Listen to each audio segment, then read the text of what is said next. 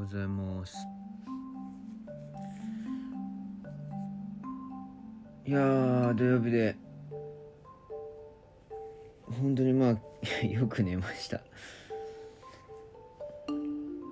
やっぱり8時間ぐらい寝た方がいいですね。なんか目覚めがいいです。で朝起きて飯食って本を読んでます。あの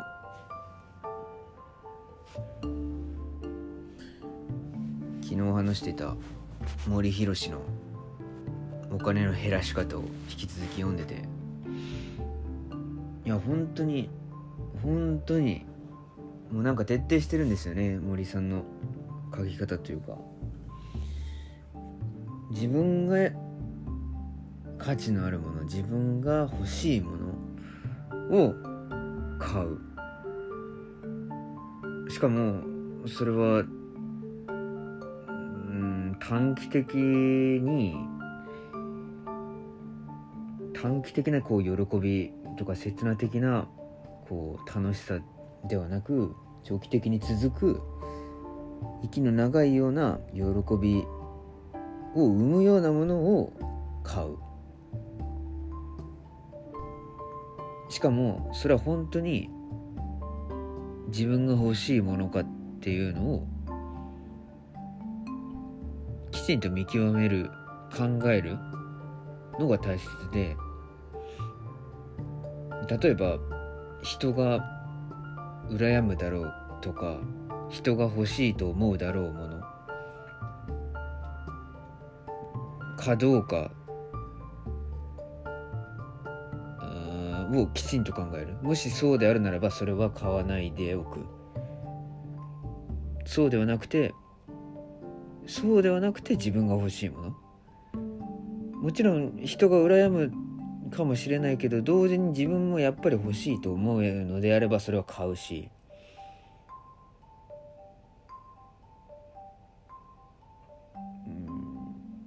例えばじゃあ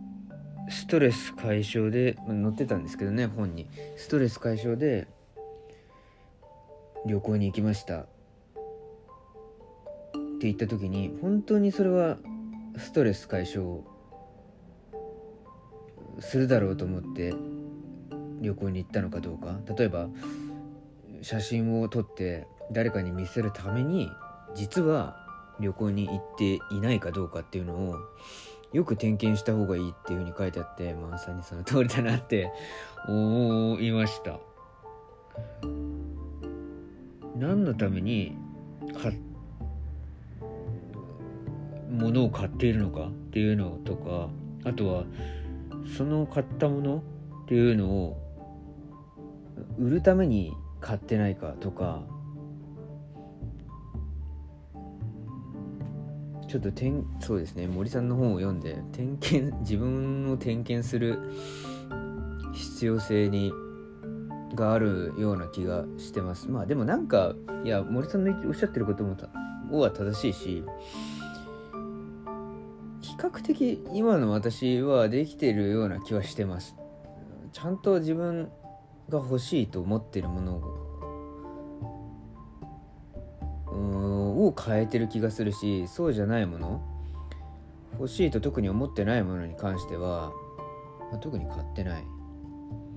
うん。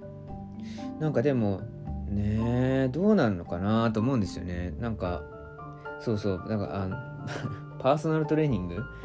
についてもなんか人からこうやってみたらどうとかって提案されてまあでもねなんかどこまでそれが欲しいのかな？私なりにどこまで欲しいのかな？どこまで興味持ってるのかなっていう疑問もあるしだけどかといってなんかこうそれをなんか試してみたり全くしないでいやでもまあなんかパーソナルトレーニングって聞いて興味がないわけじゃないんですよ。だから試してみない理由は特にないしうんだからそういう試行錯誤をやっぱりね必要ですよね。なんかそうそして本にも書いてあったんですけど例えばプラモデルを作ってみるとか何かこう工作をしてみるっていうのもなんかそう森さんはすごいなんか工作好きでどうもなんかご実家がそういう工務店だった確かにウィキペディアにそういう風に書いてあったんですけどとにかくなんか物を作るようなご実家だったらしくなんかご自身も大学で確か建築家だったかな？なんかそういうことを学ばれたようで。で なんか突拍子もないなと思ったんですけどまあでも経歴を考えたらあのまあよく全然考えられることなんですけどそのマンションご自宅がこうマンションだった頃マンションに住んでいらっしゃった頃にそのマンションのベランダ数メートルの幅を使って自分でこう工作した模型の機関車をそこに置いて で数メートルだけど動かして遊んでいたみたいなことが書いてあってちょっとわけわかんないなと思ったんですけど。でもそういうことをするぐらいなんかだから自分のやりたいことっていうのを森さんもきちんと考えてその時できることをやってらっしゃった。その時その時でできることをやってらっしゃったっていう。ねえ。でもそうですよね。それがなんかいや私の理想ともなんかったり合っているような気もしていて、まあ、それはその通りだよなっていうなんか納得感がありました。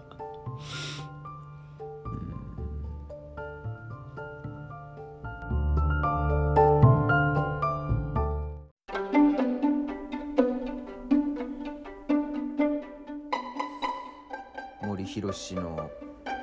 お金の減らし方を引き続き読んでて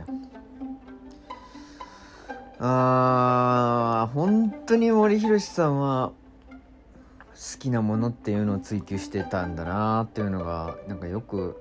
わかります。好きなものを突き詰めているっていうことが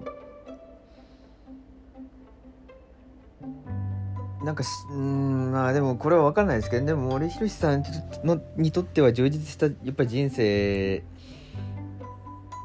えー、にこう向かう秘訣なんじゃないかなと思うんですよねやっぱり森博さんにとってのなんか充実した人生に向かうためには確実に森博さん自身が好きなもの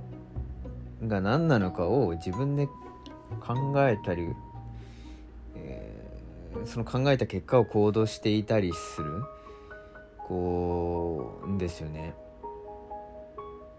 飛行機の模型を作ってみたり鉄道の模型を作ってみたりとにかく模型が大好きらしくてこう模型を作るためならこう毎月毎月の貯金も、まあ、500円玉貯金とかを地道にこう貯金してみたりとかうん時間だってその好きなもののためならば何かを削ってでも行うとか自分の好きなことが何なのか自分が欲しているものとは何なのかっていうのを常にずっと考えてそれに向かうための行動をしてるっていうふうに書いてあるんですよね。でそうですよねなんか本当にそうだよなと思うんですよ。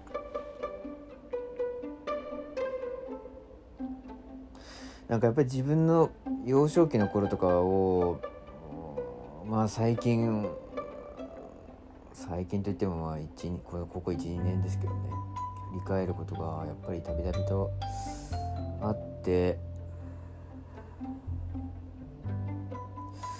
でもやっぱり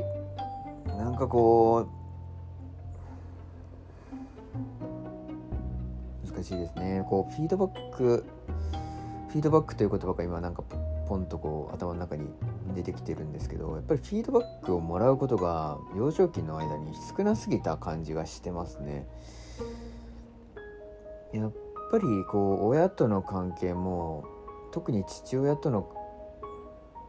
父親と距離がありすぎてまあ彼本当に単身赴任というかこう自宅に帰私が私が幼少期の頃自宅に帰ってくることなんかほとんどなくて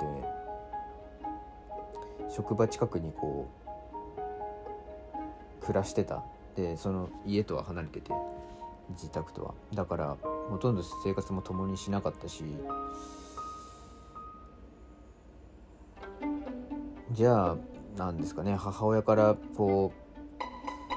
う私の気持ちとかをですかね柔軟になんかこう考えさせるようななんか取り組みとかっていうのもうんまあ結果的にはそう薄かったんじゃないかなと思うんですよね少なかったというか。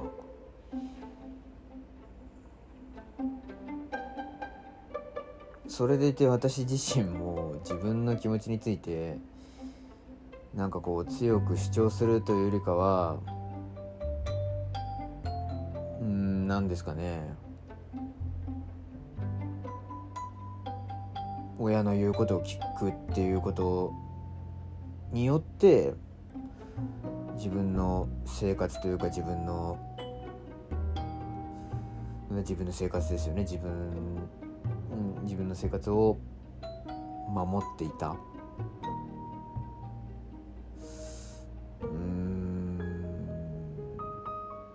でその習慣がずっと根付いてしまっているがために人から言われて言われることを鵜呑みにすることに長けてしまっているというかうん考えない。私が何がしたいか私が何を欲してるか自分が好きなものしたいことっていうことをよくよく吟味しないでこうメディアとかあるいは数少ない知り合いとかにこうしてみたらどうだああしてみたらどうだっていうふうに言われることをそうかそうすればいいのかってこうこなんですかねある程度やっぱり言葉巧みにそういうことって紹介されるじゃないですか。でそうなると納得してしまって言葉字面だけでは納得してしまってこうそれをやってみたりとかするんですけどでもなんか結局マッチしないわけですよね。自分がやりたいこととか自分がそうしたいこととはかけ離れてるのでマッチしないでシャンシャンになってしまうというかそれはしないよ継続しないというか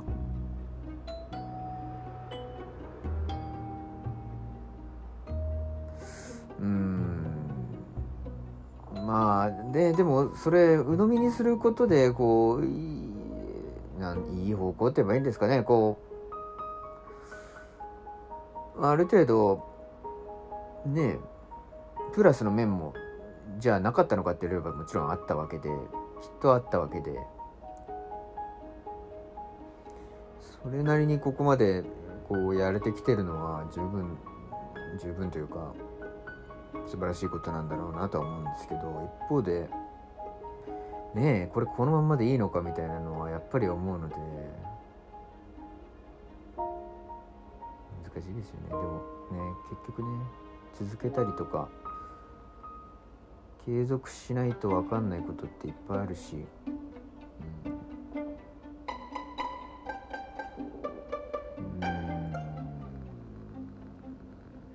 まあまあまあ。やれるだけというかやれるだけやるというかいくつかのことにチャレンジしてみるというか。興味があるなと思ったらやってみるとかうん